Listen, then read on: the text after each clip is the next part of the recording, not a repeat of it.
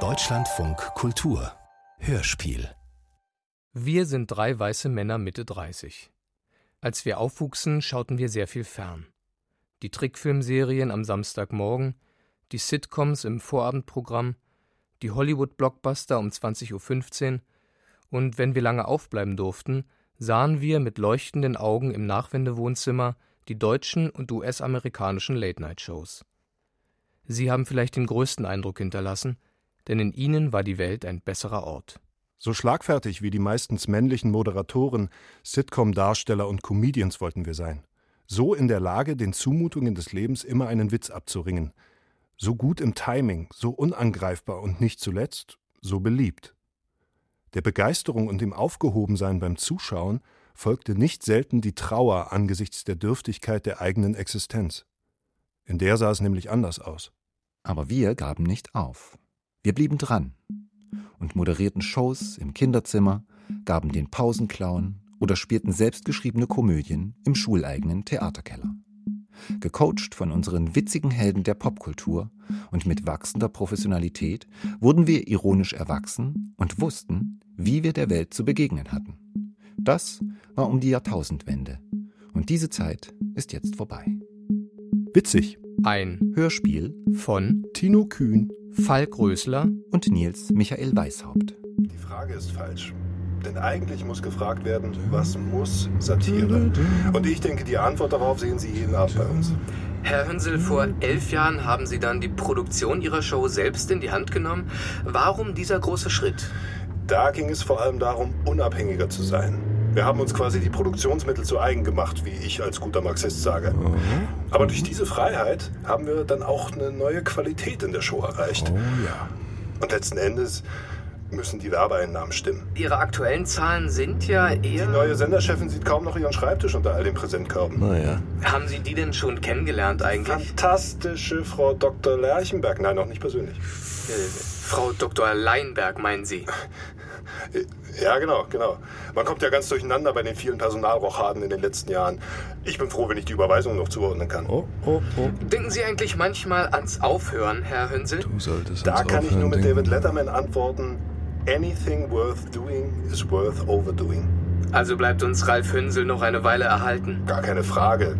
Unser Studio ist barrierefrei. Das erleichtert mir das Spätwerk. Seine Zeit ist also noch nicht gekommen. Dafür ist unsere Sendezeit für heute leider vorbei. Ich bedanke mich bei dem Entertainer und Moderator Ralf Hünsel für das Gespräch. Gerne doch. Die Ralf Hünsel Show immer Dienstag bis Donnerstag um 23.15 Wenn nicht Uhr. gerade eine Doku über eine 14-Jährige mit drei Kindern dazwischen kommt. Dann hoffen wir mal das Beste. Auf die nächsten 20 Jahre, Herr Hünsel. Danke, gleichfalls. Und wir hören uns morgen Vormittag wieder, wenn Sie mögen, hier im Zeitgeist-Magazin. Machen Sie es gut und bleiben Sie dran. Ich war mal witzig. Die Debatten Scheiß Lied. waren hitzig. Ich hatte als Gesch...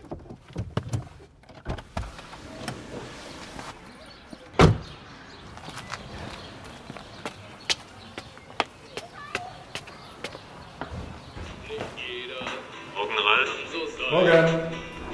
So ein Witzeschwein.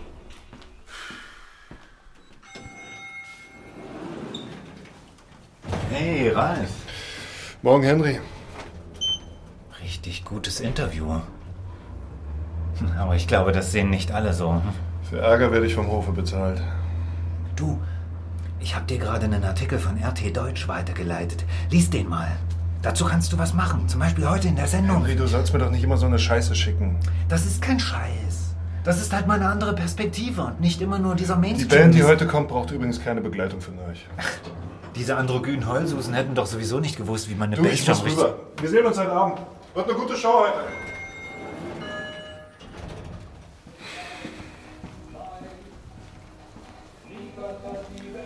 Wie lang ist denn dieser gottverdammte Song? Morgen, Frank. Morgen. Du, die Leinberg hat angerufen. Ich denke, es geht um das Interview von gerade eben. Wie klang sie? Also ich finde, du solltest zeitnah zurückrufen. Alles klar. Du, und wegen der Aktion für heute Abend, also wir haben die Tweets gesammelt, aber die sind nicht gerade zimperlich. Ist doch gut. Willst du sie vorher mal sehen? Nö, nö, nö, nö. Sicher. Das ist doch der Witz an der Sache, Frank. Wie war die Quote gestern? Äh, ich habe noch gar nicht geguckt. Wie, du hast noch gar nicht geguckt? Besprechen wir später, ja? Äh, wird eine gute Show heute. Ja. Wenn Sie heute nicht einschalten. Hallo Nils, ich grüße dich. Hallo Ingrid. So, erzähl mir, wie ich dir helfen kann, was ich für dich tun kann. Wie, sag mir erstmal, wie es dir heute geht. Mir geht's ganz gut. Wir recherchieren fleißig und schreiben Texte sozusagen. Mhm, und äh, ich will ja witzig werden. ähm, du willst witzig werden. Ich bin ja als freiberuflicher Musiker des Öfteren in Konzertsituationen. Mhm, mh. Da merke ich, sobald ich eigentlich keinen Text habe, werde ich sehr unsicher. Vor allem jetzt zum Beispiel beim Konzert zwischen den Stücken befällt mich dann manchmal so das Bedürfnis, jetzt irgendwie witzig sein zu müssen. Und das geht halt eigentlich in 90 Prozent der Fälle nach hinten los. Geht es schief? Mhm. Ja. Das wäre so ein Teilgebiet, wo mich mal interessieren würde, ob man das wirklich professionell sozusagen ähm, angehen kann, ob es da Methoden gibt, ob man da auf was zurückgreifen kann, was mhm. sozusagen verhindert, dass ich in diese Falle tappe, sage ich mal. Okay. Ähm, wenn ich das jetzt richtig verstanden habe, möchtest du das hauptsächlich haben für Veranstaltungen, die du machst. Also was ich den Leuten erzähle ist, wie können sie mehr Humor in den Alltag reinbringen, wie können sie Situationen humorvoll vorbereiten, wie können sie Sprachlosigkeit vermeiden in Form von Schlagfertigkeit wie können sie ihre eigene Einstellung positiv beeinflussen? Solche Dinge, die bringe ich bei. Ich bin mir aber noch nicht sicher, ob das bei dir passt. Okay, ich habe noch äh, zwei andere ähm, Angebote angeschrieben. Ähm, Sag mir mal, wer das ist, dann kann ich dir sagen, die kenne ich wahrscheinlich. In der, in der Branche kennt man sich. Ah, ja. Den hast du da angeschrieben? Und das ist das äh, Comedy-Institut in Köln.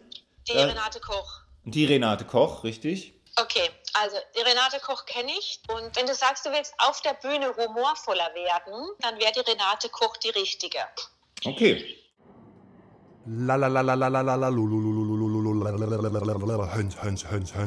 Okay, Leute, wir sind soweit. Ralf, alles klar? Ja, kann losgehen. Wir fangen an.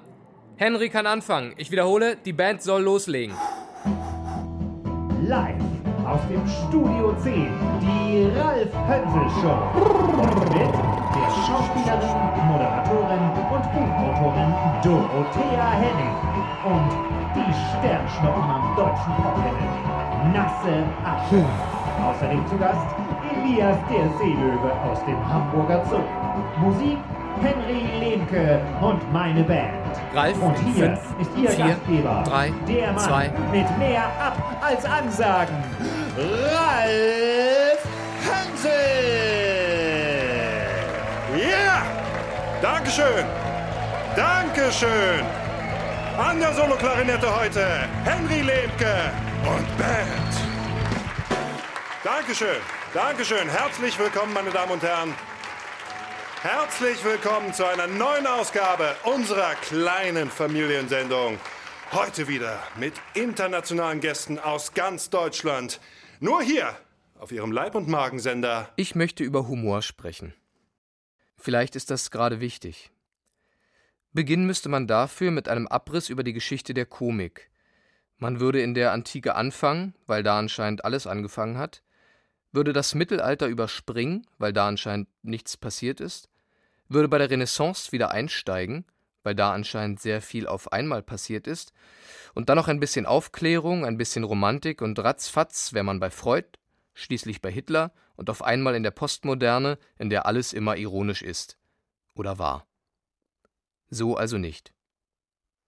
Interessant am Humor finde ich, was die Medienwissenschaftlerin Mira Fliescher in ihrem Buch Der Witz der Kunst am Humor interessant findet. Erstens die unvermuteten Wendungen und Verwendungen des Bestehenden. Mira Fliescher, Der Witz der Kunst, Zürich, Diaphanes Verlag 2019, Seite 16. Der Witz überrascht. Er macht den unerwarteten Hakenschlag. Er stellt etwas mit der Welt an, was ihr üblicher Gebrauch nicht hergibt. Er stellt sie auf den Kopf, wenn auch nur im Kopf. Witzig zu sein hieße dann, diesen Trick einigermaßen verlässlich anwenden zu können. Zweitens der Witz gilt als das Alogische schlechthin, weil er die gewöhnlichen Unterscheidungen aussetzt und mit syllogistischen Regeln bricht. Er bleibt urteilslos. Fliescher, eben da, Seite 17. Und das ist eine ziemlich große Sache. Die humorvolle Pointe führt geradewegs in einen Raum, in dem sinngebende Unterscheidungen wie gut, schlecht, richtig, falsch, Sinn, Unsinn, bestimmt, unbestimmt in die Schwebe gebracht werden und unentschieden bleiben. Humor zeigt auf die Willkür sprachlicher, moralischer und politischer Kategorien, indem er sie kurz schließt und temporär aushebelt.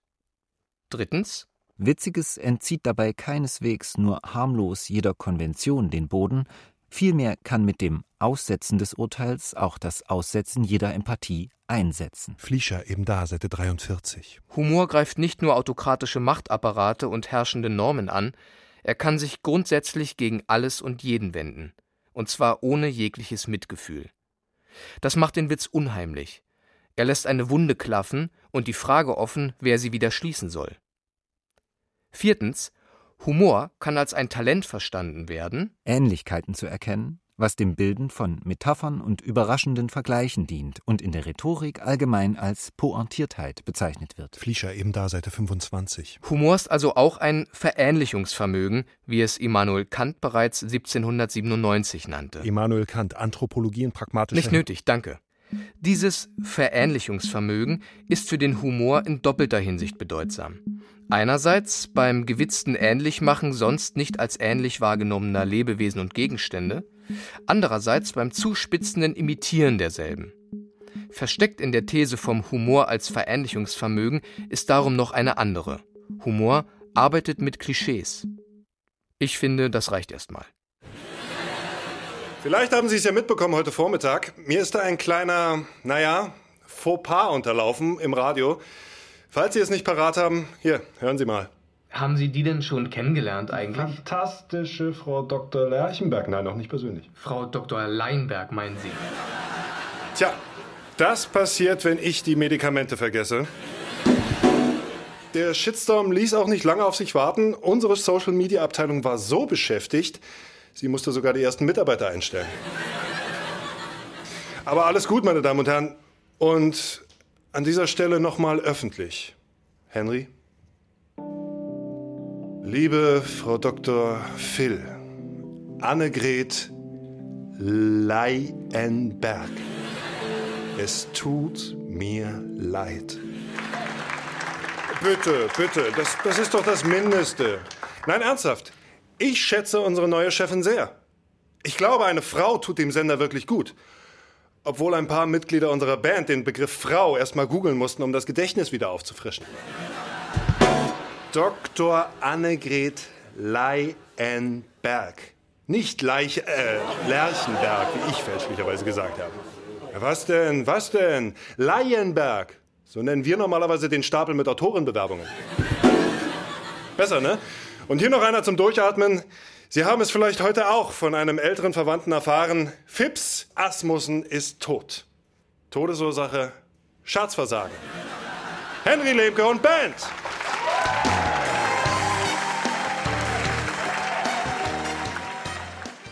Der Ton ist schon mal da. Wunderbar. Das Bild ist noch nicht. Ah, tata. Guten Morgen. Hallo. Hallo Nils. Guten Morgen. Hallo. Schönen Gruß an die Runde. Hi. Morgen. Wie geht's? Wie steht's? Gut, ein bisschen aufgeregt bin ich, aber ich freue mich. Ja, ich bin auch schon ganz gespannt, weil es ist äh, eine sehr spannende Runde heute. Acht Leute sind wir. Natürlich äh, haben die Leute Vorerfahrung und sind auch schon lustig auf der Bühne, aber es geht quasi sozusagen um das Bewusstwerden der ganzen Prozesse, wodurch du dann wieder Komik schneller produzieren kannst. Das ist genau mein Thema, Ja. das vom Handwerk aus zu lernen. Sicherlich, also ich mache schon viele Sachen, aber genau das zu lernen, was das Handwerk dahinter ist, genau das ist meine Erwartung. Ich bin hier so äh, zufällig reingerutscht als Werbeopfer. Und zwar wurde in meine Timeline bei Facebook äh, die Anzeige vom Comedy-Institut gespült. Und durch einen äh, spontanen Impuls habe ich mich da angemeldet und dachte, schaust einfach mal, was passiert. Es ist Lockdown, machst mal was anderes am Wochenende.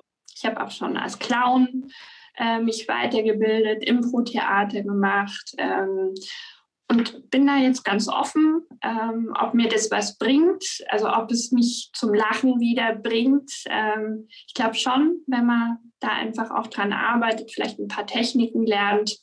Ja, freue mich auf den Kurs. Bin, glaube ich, grundsätzlich eher ein stiller Mensch. Das habe ich auch in den Clownskursen gemerkt. Also vielleicht gibt es ja auch eine stille Art von Comedy. Guck mal, der Nils muss seine Wände mit Kork tapezieren, also der hat andere Probleme.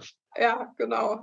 So eine Pinnwand, wo da nichts dran gepinnt ist. Ähm, ja, das, äh, das ist mein Plan für heute.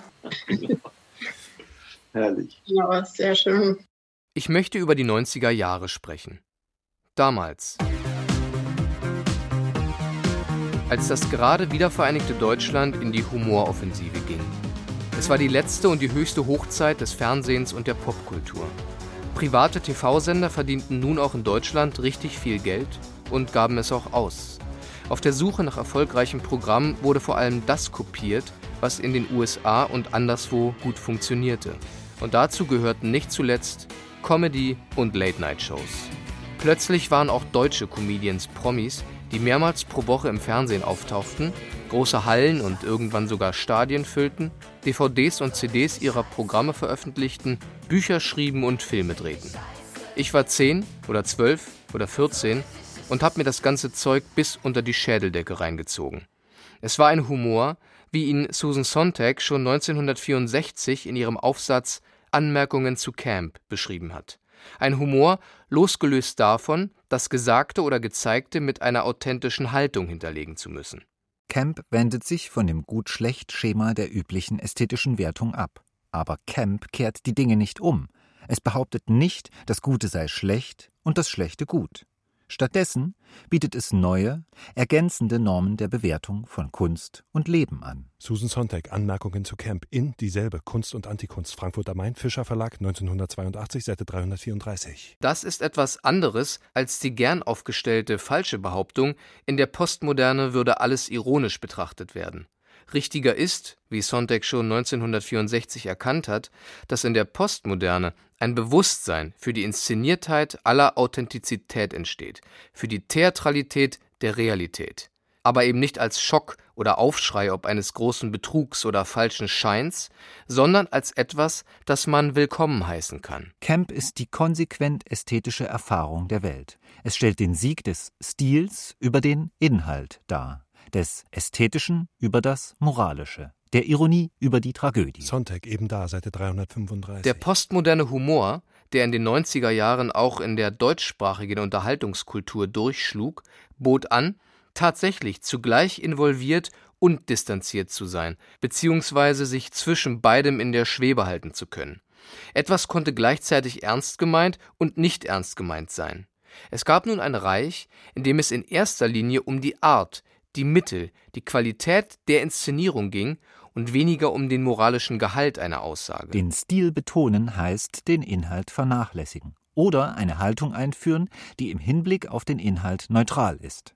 Es versteht sich von selbst, dass die Erlebnisweise des Camp unengagiert, entpolitisiert oder zumindest unpolitisch ist. Sonntag eben da, Seite 324. 1995 standen Wiegald Boning und Olli Dittrich als die Band Die Doven im Vorprogramm der Stadiontour von John Bon Jovi auf der Bühne des Berliner Olympiastadions. Sie hatten gerade das mit Platin ausgezeichnete Nummer 1 Album Lieder, die die Welt nicht braucht veröffentlicht, deren größter Hit Mief mit der Hookline nämlich jetzt auch wenn ich stinke, denn sonst sage ich Winke Winke anhebt. Vor vollbesetzten Rängen fragten sie zu Anfang ihrer Show laut ins Rund: Seid ihr alle doof?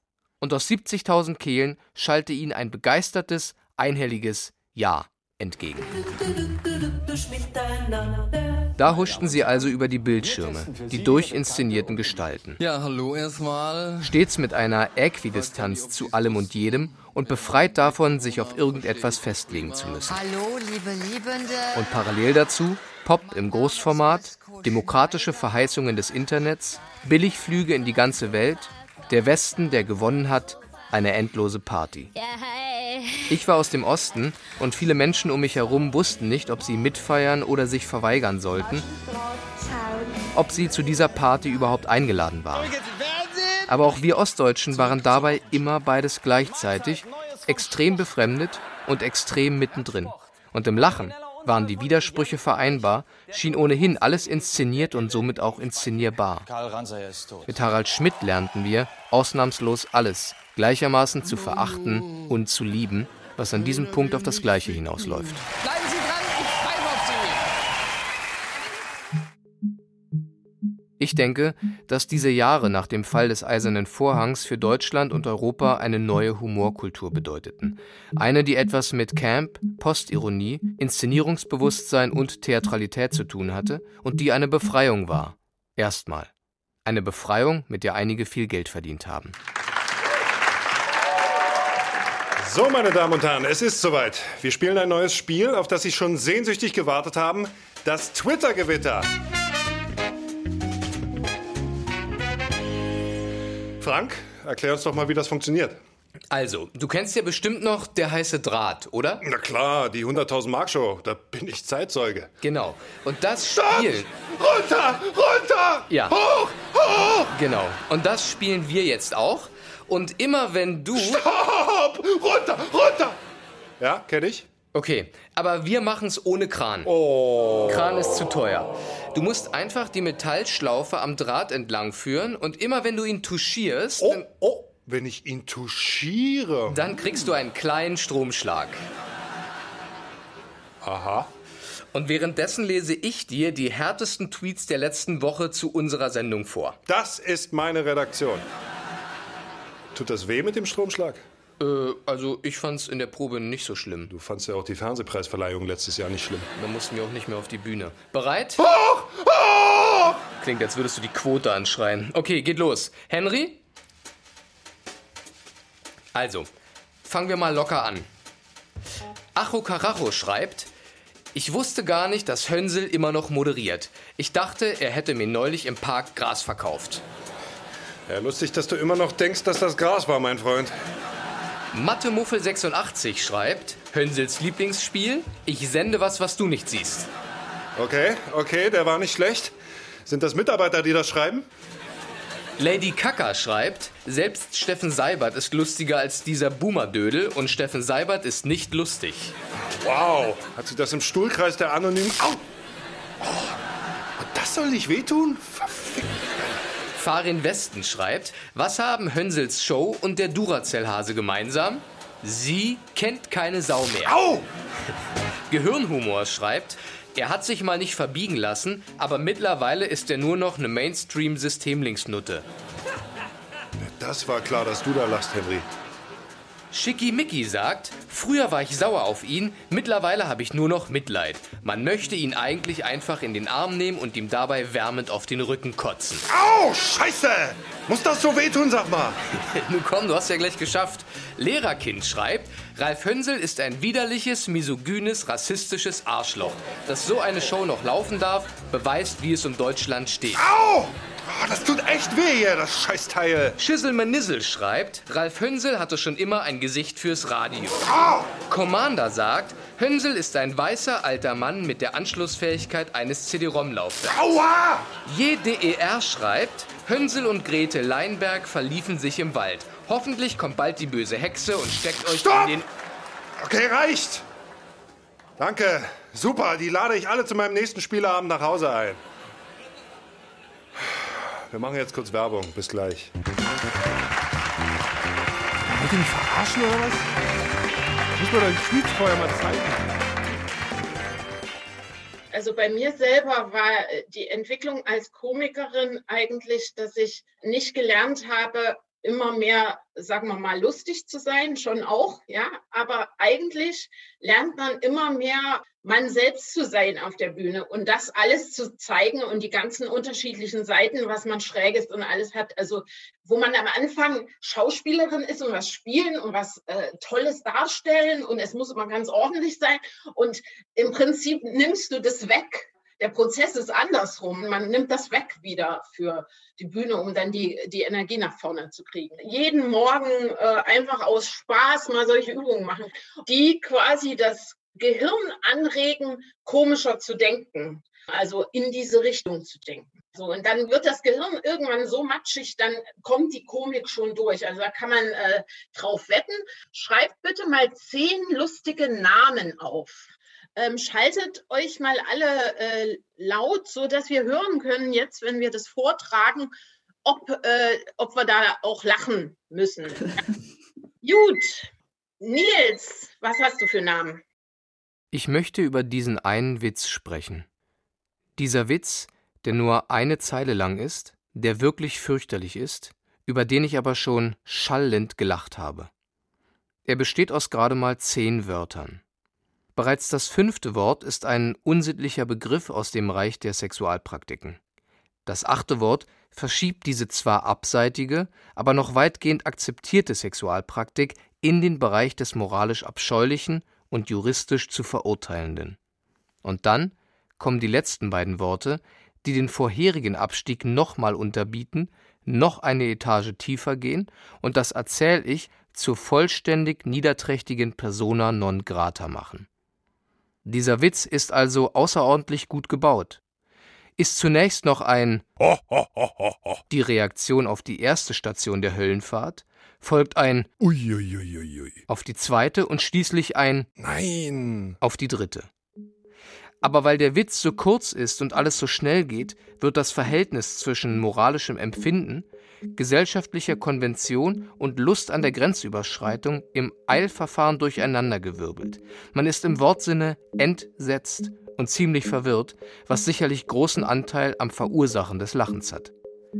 Gleichzeitig ist das, was da gesagt wird, wirklich unterirdisch. Man möchte es nicht wiederholen. Aber da irgendwo verläuft sie, die Konfliktlinie zwischen den 90ern und heute. In den 90ern konnte der Tabubruch nicht weit genug gehen. Die Gewalt der Worte wurde in den Hintergrund gerückt und das Aussetzen der sozialen Norm als befreiender Akt in den Vordergrund gestellt. Und diese Gewichtung, die haut nicht mehr hin. Ja, was denn? Ho, ho, ho, ho, ho. Ich zitiere doch nur. Das war doch nicht ausländerfeindlich, oder, Frank? Äh, naja. Wie fandest du eigentlich die Show gestern? Ich? Ähm, gestern? Ja, die Show gestern. Wir hatten doch gestern eine Show, oder? Äh, doch, Die ja, ich alte schon. philosophische Frage. Wenn ich eine Show moderiere und niemand schaut zu, hat sie dann wirklich stattgefunden? Hast du die Quote da? Sag, sag mal die Quote. Ach, das müssen wir doch jetzt. Doch, wir sind eine ehrliche Sendung. Sag mal die Quote von gestern. Ähm, warte. Du, Frau Leinberg und ich, wir haben Zeit, ne? Äh, Knapp über 200.000. Ich will die Prozente, Marktanteile. Marktanteil ist 4,3 Prozent in der werberelevanten. Also nicht mehr zweistellig. Nee. Also schon lange nicht mehr. Also äh, ich meine. So, also unsere Quote war gestern schlechter als die von den sexy Sportclips oder was? Äh, die sexy Clips waren auch. Wir hatten doch Also- früher auch mal so eine Nummer mit der, ähm, ach, wie hieß die denn noch gleich? Ach Gott, ja, du meinst. Na hier. Sag's nicht. Wieso denn nicht? Sag's nicht, Ah, Ralf. Paula Pummel, das Boxenluder. Die haben wir doch immer zu jedem Formel-1-Rennen. Ralf, wir müssen jetzt weitermachen. Elias wartet. Wer? Der Seelöwe. Naja. Bin ich unsympathisch heute? Ralf, wir müssen weiter. Ja, ja, also los. Seine Odyssee ist zu Ende. Hier ist er, Elias.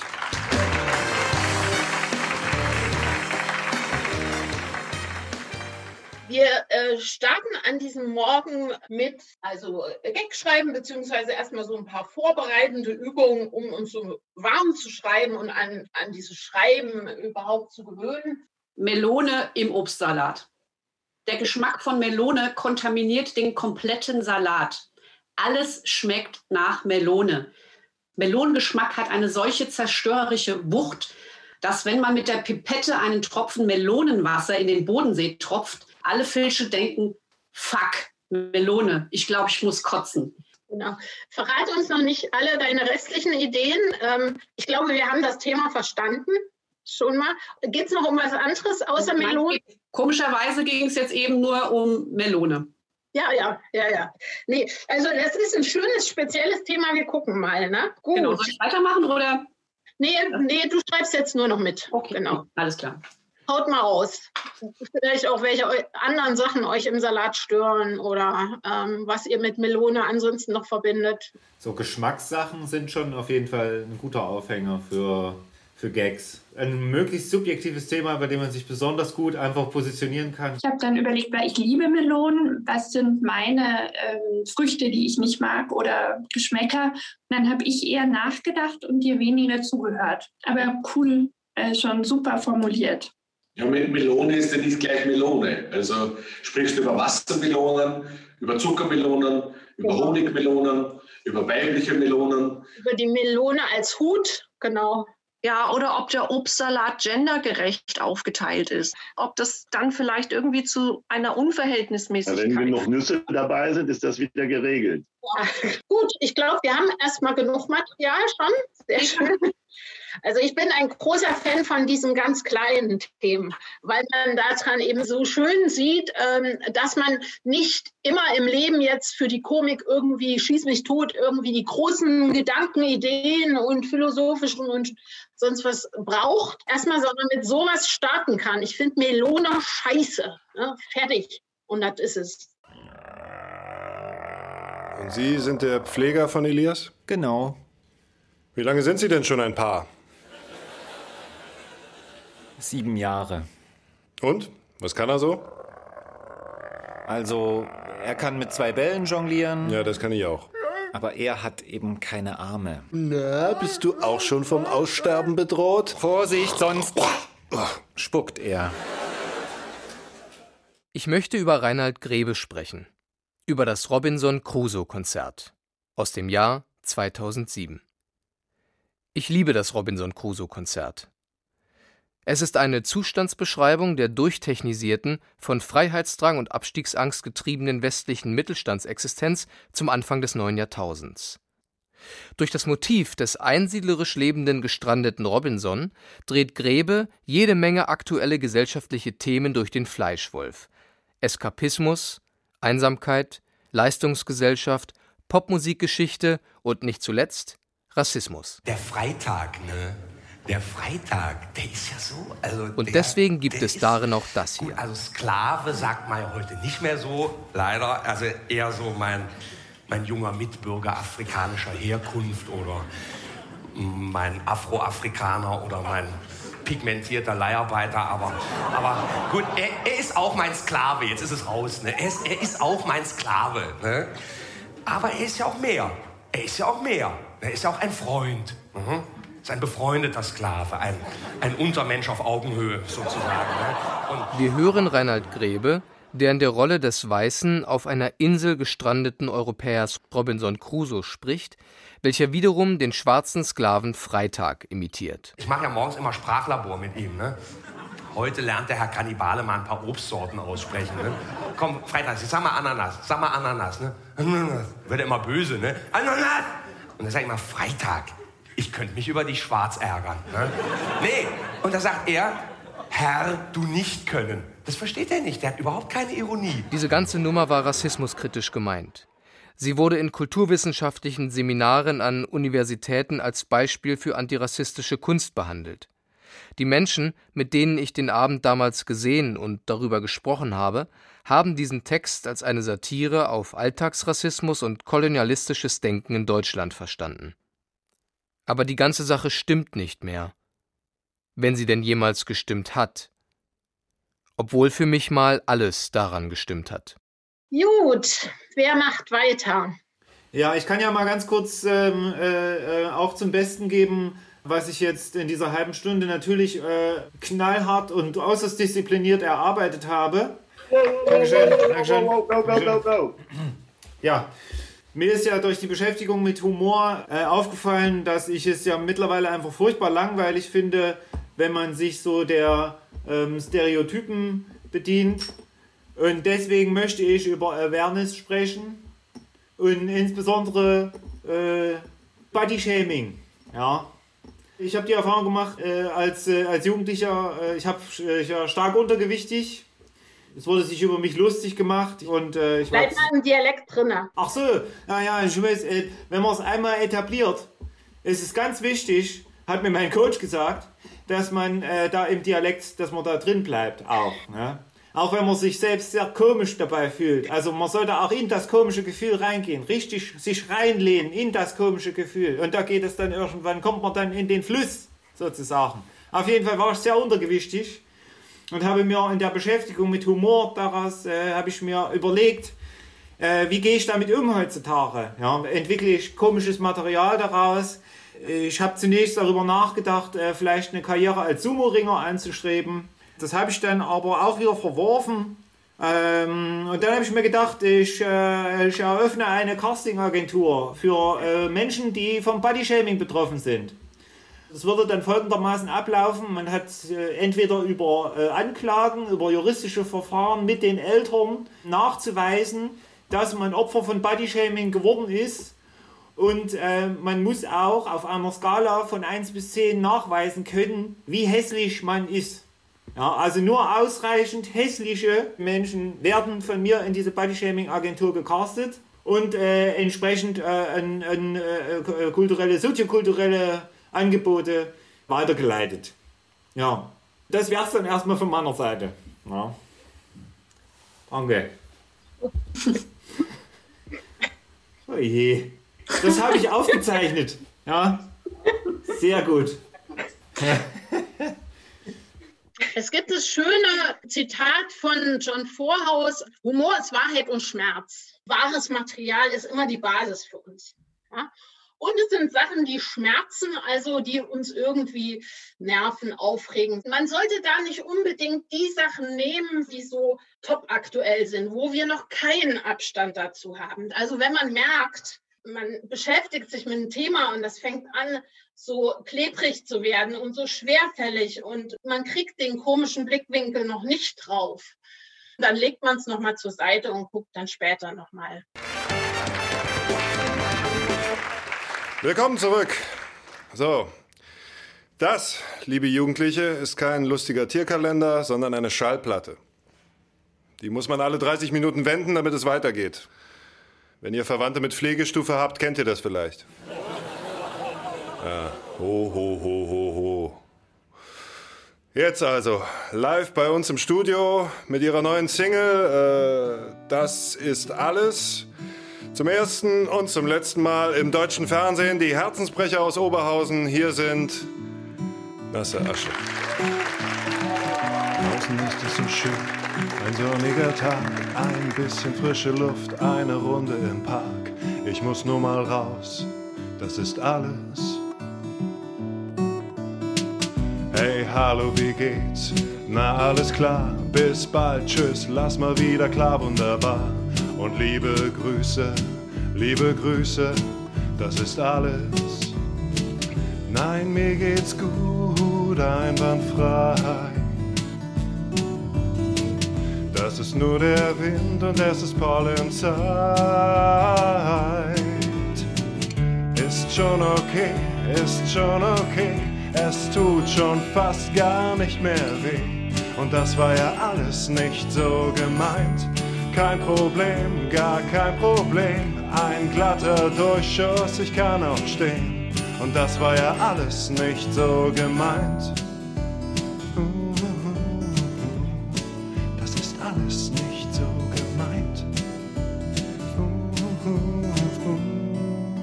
Gibt es erstmal noch Fragen an der Stelle? Der Nils möchte vielleicht sich nochmal. Ähm, genau.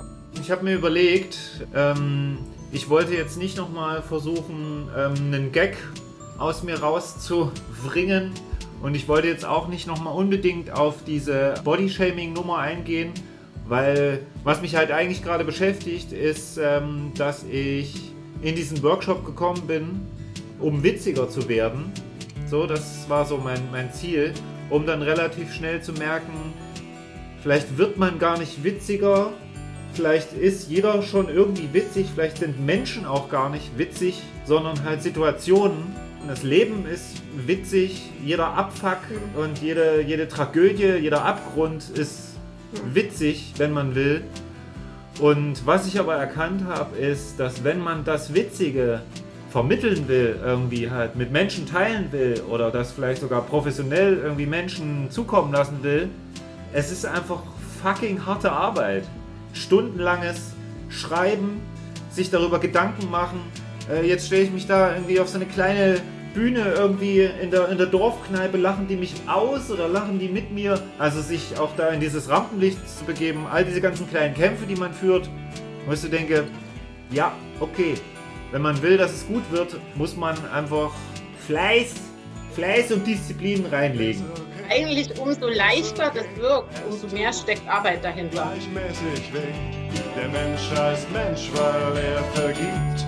Ich möchte noch weiter über Reinhard Grebe sprechen. Freitag? Du belügst dich doch selbst. Du chillst doch nicht. Du hängst rum, du faule Sau. Ne? Ich bin mit diesem Humor aufgewachsen und habe ihn selbst ausgiebig betrieben. Ich tue es nach wie vor.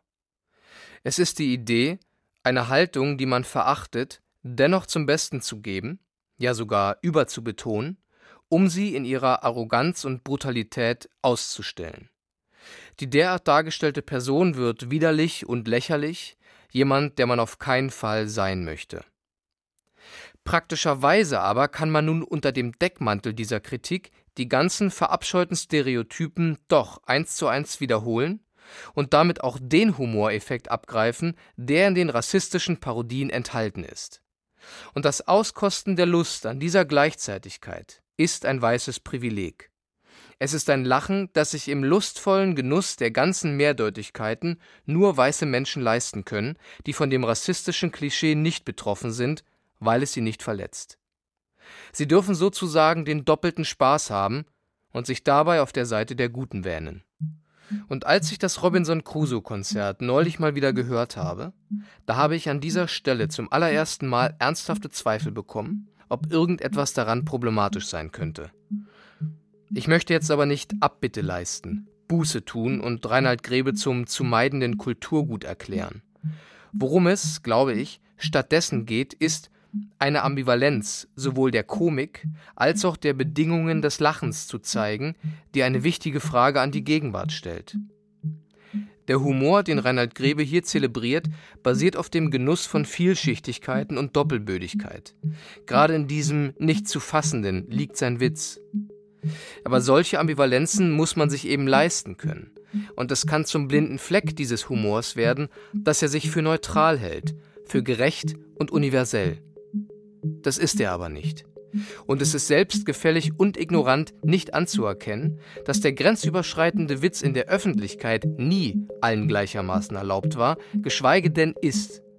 Dass es ein Privileg bedeutet, und zwar ein weißes, männliches, heterosexuelles, das Tabu zu brechen, ohne dafür allzu hart bestraft zu werden. So zu tun, als wäre die Welt gerecht, um die eigenen Gewohnheiten zu verteidigen, ist in erster Linie eine Lüge zum Zwecke der Aufrechterhaltung solcher Privilegien. Und das nicht sehen zu wollen, obwohl man es könnte, ist böse. Aber muss Humor nicht böse sein? Ja? Nein? Vielleicht? Gibt es ein gutes und ein böses Böse? Nein? Sicher?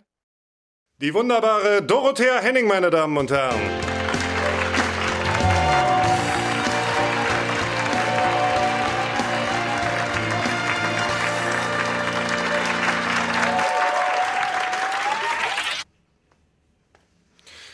Toll, dass du da bist. Ja, schön wieder hier zu sein.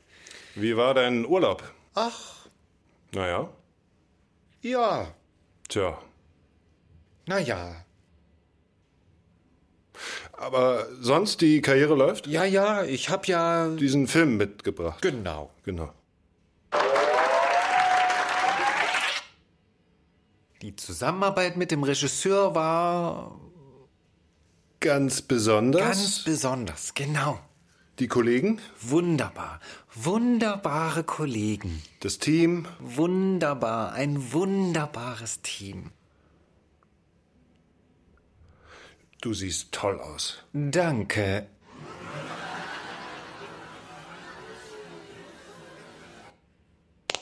Wie geht es denn weiter bei dir? Wunderbare Kollegen, wunderbare Kollegen, ist das mein Wasser?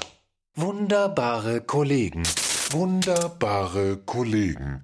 Wunderbare Kollegen.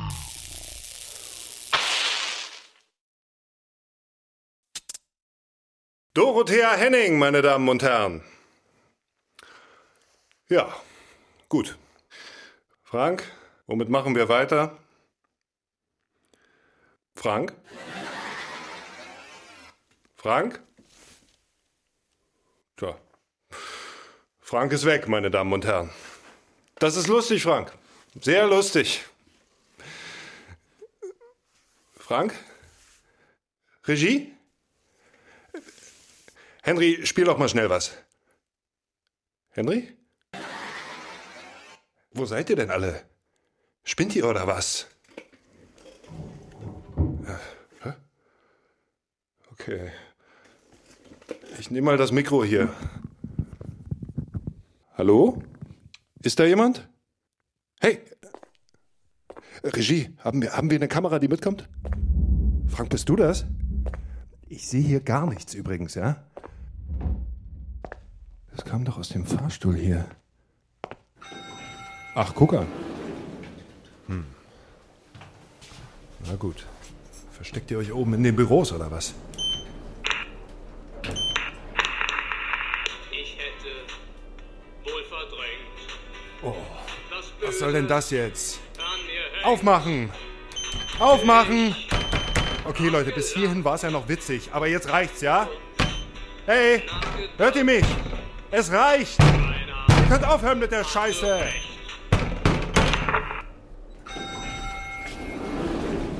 Oh, Frank. Na, endlich. Komm, lasst uns weitermachen. Wir haben noch fünf Minuten. Vielleicht kriegen wir das alles eingebaut. Ralf, wir müssen reden. Dein Gehalt. Ich weiß, ich bin da dran. Jetzt, wo die Leinberg da Die ist. Show. Ach so. Ja, also einen Seelöwen lasse ich mir nicht nochmal von euch aufquatschen. Das war echt der Tiefpunkt. Die ganze Show ist ein einziger Tiefpunkt, Ralf. Lass uns das morgen bereden, ja? Komm jetzt, wir müssen zurück ins Studio. Was ist denn das hier für ein Saftladen? Ralf, die Show und du. Ihr seid hinüber. Nicht jetzt, Frank. Immer wieder Frauenwitze, Schwulenwitze, Veganerwitze, Türkenwitze, Ossi-Witze, Witze über Schwarze, Witze über Behinderte, Witze über. Das ist Provokation, verdammt. Das steht in meiner Berufsbeschreibung, Herr Oberstudienrat. Du hast den Anschluss verloren, Ralf. Werd nicht frech, Freundchen. Oh, na endlich. Du rufst morgen früh gleich mal den Du Hausmeister bist an. abgehängt, Ralf. Überleg mal, mit wem du hier sprichst. Ich bezahle dich all die Jahre und... Ah! Ah! Ah! Stopp! Stopp! Stopp!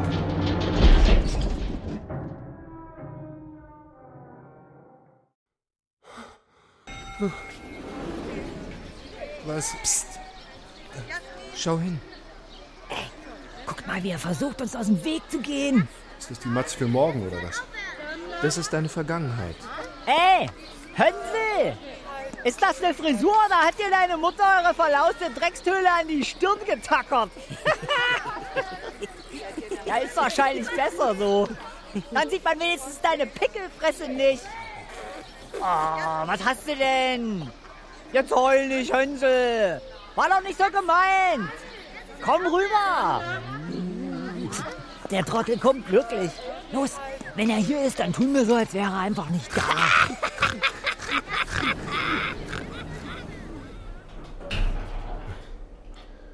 So, und was willst du mir damit sagen? Frank? Oh, wo ist der denn jetzt auf einmal hin? Oh, oh, Schluss! Aus! Oh, Mensch, Henry, du glaubst nicht, was hier los ist. Frank will mich fertig machen. Lass uns schnell wieder hochfahren. Vielleicht schaffe ich die Abmoderation noch. Bleib doch mal locker, Alter. Was ist denn los mit dir? Frank war schon immer ein Kunde, das sage ich doch schon lange. Hey, Ralf, guck mal, was ich kann. Was?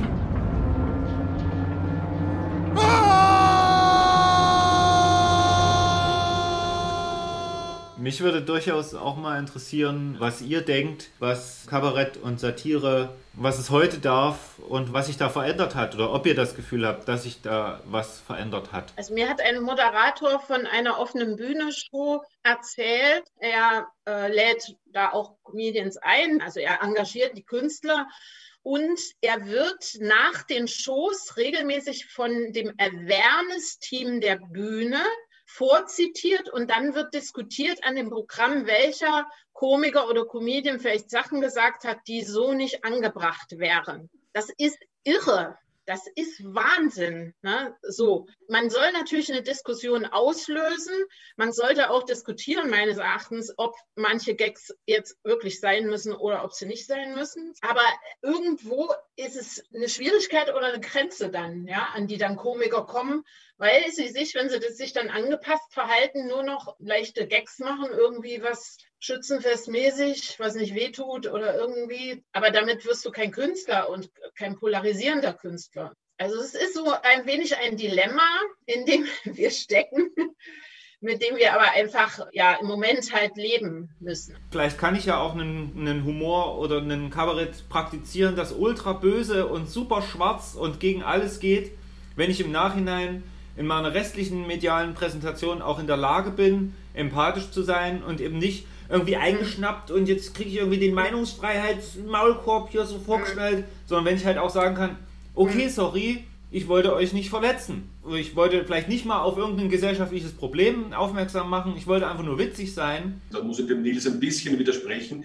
Also wenn du dich als Künstler dann für jeden Ton, für jede Textzeile entschuldigen musst und unsere Gesellschaft ist ja im Augenblick circa 50-50 gespalten. Also du wirst immer circa die Hälfte äh, pissen und die anderen werden laut applaudieren. Und es ist natürlich schon die Frage, wo ist denn da die Grenze? Aber an sich die künstlerische Freiheit kann man konsumieren oder kann man nicht konsumieren. Und das, das, das sehe ich auch so. Mir wäre die Unterscheidung wichtig zwischen einer Entschuldigung und zumindest der Äußerung von, ähm, von Verständnis. Aber das, das wäre eine, eine, gute Sache für dich, Nils, für dein Projekt. Das wäre ja auch so ein, eine spannende Frage, wie gehen die Menschen denn mit diesem zwiegespaltenen Humor um? Oh, ich glaube, ich muss gleich kommen. Egal, was Frank dir einreden will, hör nicht drauf. Die Show ist immer noch der Wahnsinn. Wir müssen dich nur wieder richtig einnorden, wenn du verstehst, was ich meine. Nein, ich verstehe nicht, was du meinst. Ist das wieder irgendeine Scheiße aus deiner Telegram-Gruppe? Pass auf. Oh. oh. Guck hin, Ralf. Das ist dein Publikum von heute Abend. Oh Gott, müssen wir das gucken? Ich halte den Typen nicht aus. Lass mal. Dass du dir das immer noch reinziehst. Ich mag ihn halt. Früher war der richtig gut. Du kannst es so morgen in der Mediathek gucken. Die stellen das nicht mehr in die Mediathek. Ich mach gleich aus. Ich will nur noch Nassasche sehen. Oh. Siehst du das? Du meinst, wie die Leute mich wegschalten wollen? Oh. Ja, Mann, weil du zu weich geworden bist, Ralf. Oh du musst wieder richtig draufhauen. Irgendjemand muss den Gutmenschen da draußen Dreck in die Fresse werfen. Du darfst dich nicht verbiegen lassen, Ralf. Wir sind der Widerstand. Ja, der Widerstand gegen gute Quoten. Du bist der Antichrist, verstehst du das? Leg endlich deinen Maulkorb ab und fass zu! Ich will doch einfach nur weitermachen wie bisher. Ist das was ist denn auf einmal das gottverdammte Problem? Es gibt kein Weiter so, Ralf. Devise ist wir oder die. Ich will nach Nimmerland. Wo alles ist, wie es war. Wo es immer 1998 bleibt. Wo PC für Personal Computer steht. Willst du alles verlieren, was du dir aufgebaut hast, hä? Willst du das? Willst du zurück in den Quatsch Comedy Club? Nein, nein, bitte nicht. Bitte nicht! Henry, bleib hier! Ich will nicht in den Quatsch Comedy Club! Herr Hünsel? Ja, hallo! Herr Hünsel? Ja? Ah, schön, dass ich Sie endlich erreiche. Wer ist denn da? Hier spricht Annegret Leienberg. Ich wollte mit Ihnen mal über die Zukunft reden. Frau Le Leienberg! Hallo, können Sie mich hier rausholen? Wie? Wollen Sie etwa aufhören? Nein, nein, nein. Ich will nur endlich raus aus dieser verdammten das würde Zeitmaschine. ich Ihnen auch nicht raten, Herr Hönsel. Ich habe gerade die Quoten der heutigen Sendung in der Hand. Glückwunsch, Sie sind fast zweistellig. Zweistellig? Die UserInnen fanden die Aktion mit den Tweets am besten. Hm? Und der Seelöwe. Also, Herr Hönsel, das war Meta-Fernsehen vom Feinsten. Diese vorgetäuschte Selbstdemontage. Großartig. Ja, ja das, äh, war ganz gut, ja, fand ich, ich auch. Ich würde Sie gerne zu mir ins Büro einladen. Einfach, damit ich Ihnen mal erzähle, was mein Team und ich so vorhaben in den nächsten fünf Jahren. Ich kann aber schon mal verraten, wir brauchen Sie mit an Bord. Ihre Show ist wie ein Museum. Vintage. Nennen Sie es, wie Sie wollen. Die Figur, die Sie da entwickelt haben, sowas gibt es heute gar nicht mehr. Die Leute gucken das ironisch. Ich finde das toll. Ja, äh, gerne. Schön, dass es Ihnen gefällt. Ich komme morgen vielleicht gleich mal rum. Aber Herr Hönsel, eine Bedingung gibt es. ja? Wir müssen die Show skripten. Das ist sonst einfach zu heiß. Was? Ich habe Ihnen auch schon ein Team mit jungen AutorInnen Aber das geht nicht. Die Show lebt doch davon, dass ich spontan. Na, Sie wissen doch, das Ungeprobte, das Improvisierte. Sie jetzt ganz schlecht, Herr Hönsel. Frau Leinberg! Frau Doktor! Okay, Ralf, kann losgehen in 5, 4, 3, 2, Jetzt gleich? 1. Und hier ist Ihr Gastgeber, Ralf